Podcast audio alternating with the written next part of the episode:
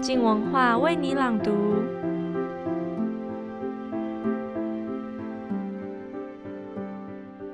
你曾经在街角巷口看过猫咪吗？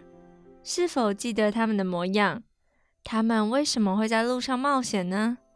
本周是朱天心的专栏，来聊聊这些小生命的故事。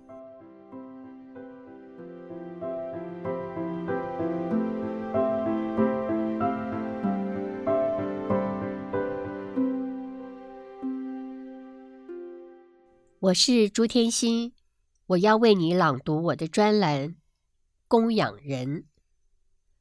供养人是指因信仰某种宗教，通过提供资金、物品或劳力，制作圣像、开凿石窟、修建宗教场所等等形式，弘扬教义的虔诚信徒。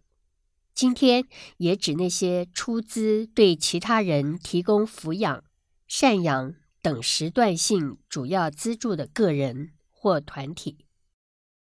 供养也是一个佛教名词，简单的说，就是以香花、灯烛、饮食等滋养三宝为供养，还可以分作财供养和法供养两种。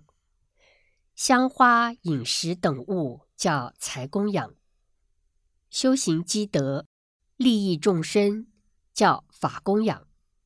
在佛教中，具备上述供养行为的人称为供养人。以上引自百度百科。基督徒的我父亲于二十一年前过世时，留了一间那时就很老旧。台北盆地周遭寻常的房子给我们，对朋友、对学生向来慷慨大度的他，只两袖清风，留了一百万元存款给我母亲。同样是基督徒，同样笃信马太福音里的“野地里的草今天还在，明天就丢在炉里”，神还给他这样的装饰。何况你们呢？所以，不要忧虑说吃什么、喝什么、穿什么。你们需用的这一切东西，你们的天赋是知道的。笃信这经文的我母亲，继续相信未来是不需要为衣粮忧虑的，便将这款项当作公款。所谓公款，就是照顾屋里屋外的浪犬浪猫。吃喝医疗绝育所需的用项。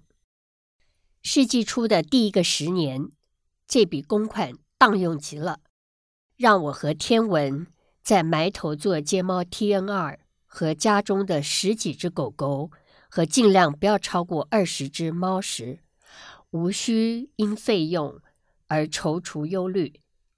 这笔公款在使用十年后正式告罄。但丝毫没影响我们的照顾流浪动物的脚步，只因我们早已过得简单。眼下的世界的价值、价格，早已如我写过的厌世文中所言：一件冬季外套可供两只母街猫绝育，一个梦幻包包可资助一个爱妈救援一只重病街猫的医疗费，等等等。这其中，可曾有任何的友人供养过我们的价值信念和实践吗？不多，但有的。例如新竹一位曾听过我演讲的女生维婷，她每半年、一年会寄上一大批的猫粮，供我分享给其他较窘迫的志工。还有我的年轻友人江一豪。一豪是在做三英部落的反破迁时邀我一起参加的。他是身体力行的左翼，这名伞兵游泳的左足是中央大学毕业，以纯体力的搬家工作为工作。每半年，我们匆匆短暂的聚一聚，交换各自公事私事的进度。他总从他的搬家卡车上搬下大包的猫粮。我偶尔的动保演讲场合被他知晓，他也一定想办法到场聆听，是维视，也是想了解我和天文专注在做的事吧。还有母亲的年轻友人春燕，总从她先生工作的动物医院带些药品给我们，等等等。嗯，还有一位如今是数十亿身价的老友，曾在我推荐的中途动保团体。认养过三只小黑猫，他们一家确实疼爱，不时的晒美照，不时告诉我，其中一只只肯吃两百八十元一斤的活虾，一只必须吃某传统市场的现杀土鸡鸡胸，还有一只非得吃清蒸的某种海鱼等等。我一点也不怀疑他们的宠爱三只猫，只是不免觉得好似安吉丽娜·裘丽领养了辽国孤儿，但那其余的怎么办呢？起码安吉丽娜·裘丽她以自身之名为其余的孩子们宣传他们的处境，而我的友人们，我曾委婉告诉他们，三只小黑猫的妈。人在中途与其他四十多只猫吃大锅饭，可以做的其实还很多。此后，我每个月刻意上网看该团体公布的账目明细，从来没有见过三只黑猫的友人有任何的捐助。我还是比较喜欢人用其长来资助人。例如，曾有多个大老板参与其中，并争宠于上人的某宗教团体。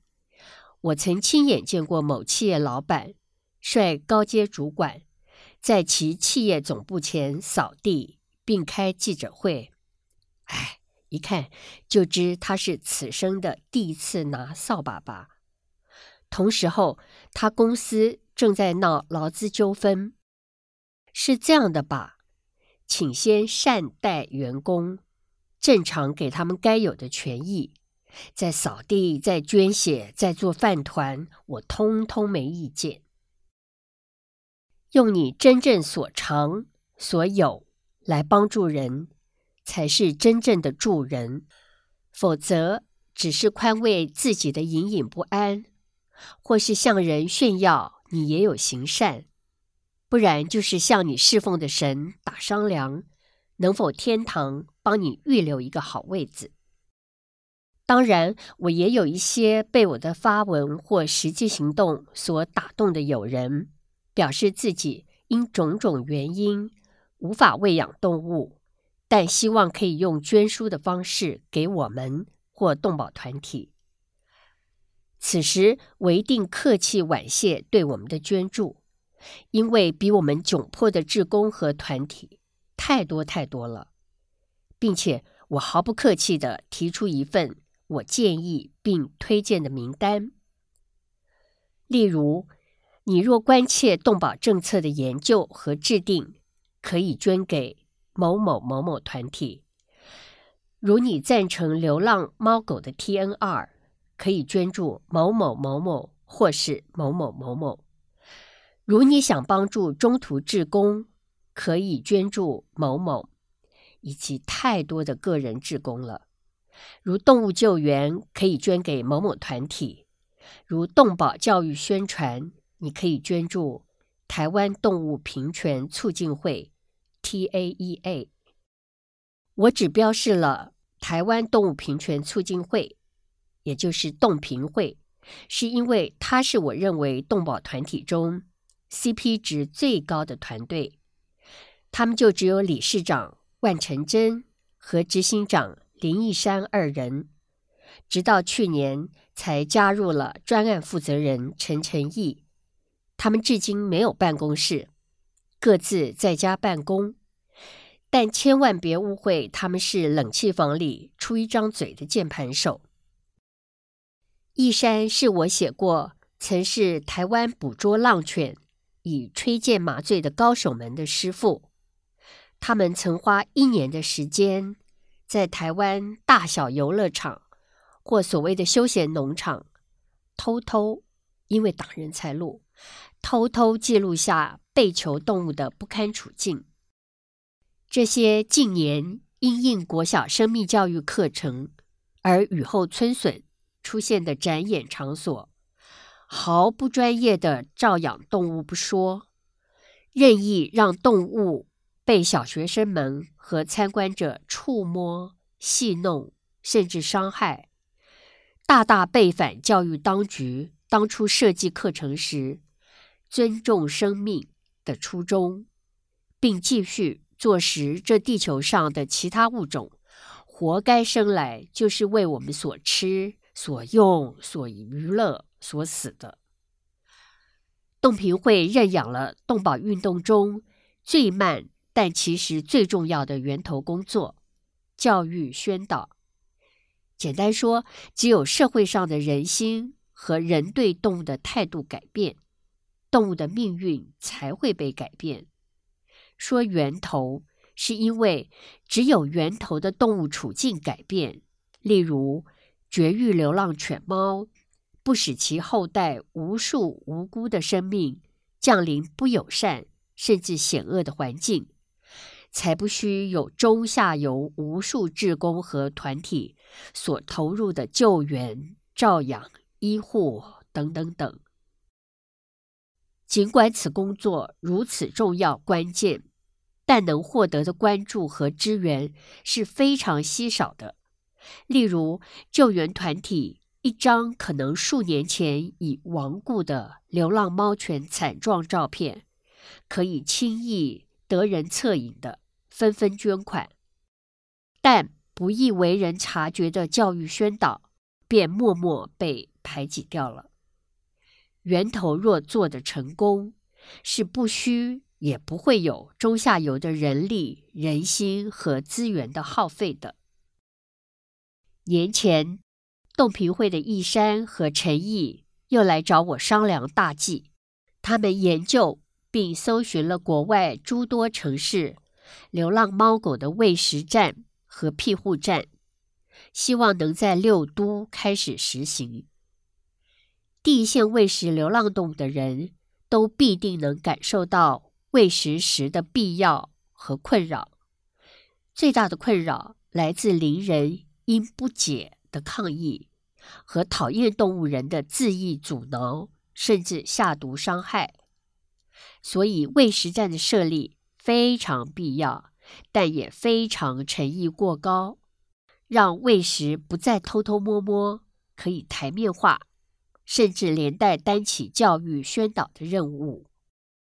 陈毅给我看了一张渥太华国会山庄内的街猫庇护所照片，那是必须得要一地一代人的文明水准到达某种程度，才可能企及的。于是，我们三个人在一间东区午后热闹吵杂的咖啡馆里，又一起发了一场大梦。还有其他种的供养人吗？下一篇我来说说供养人童子贤。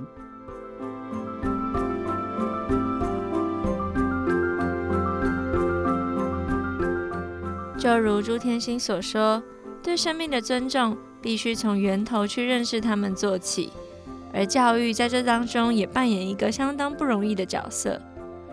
明天周二的书评，本周是卢玉佳谈一本很有趣的书，叫做《濑户与内海》，听听这两位大阪男孩，他们如何从看似中二的对话，带领读者一步步更认识自己。我们明天见。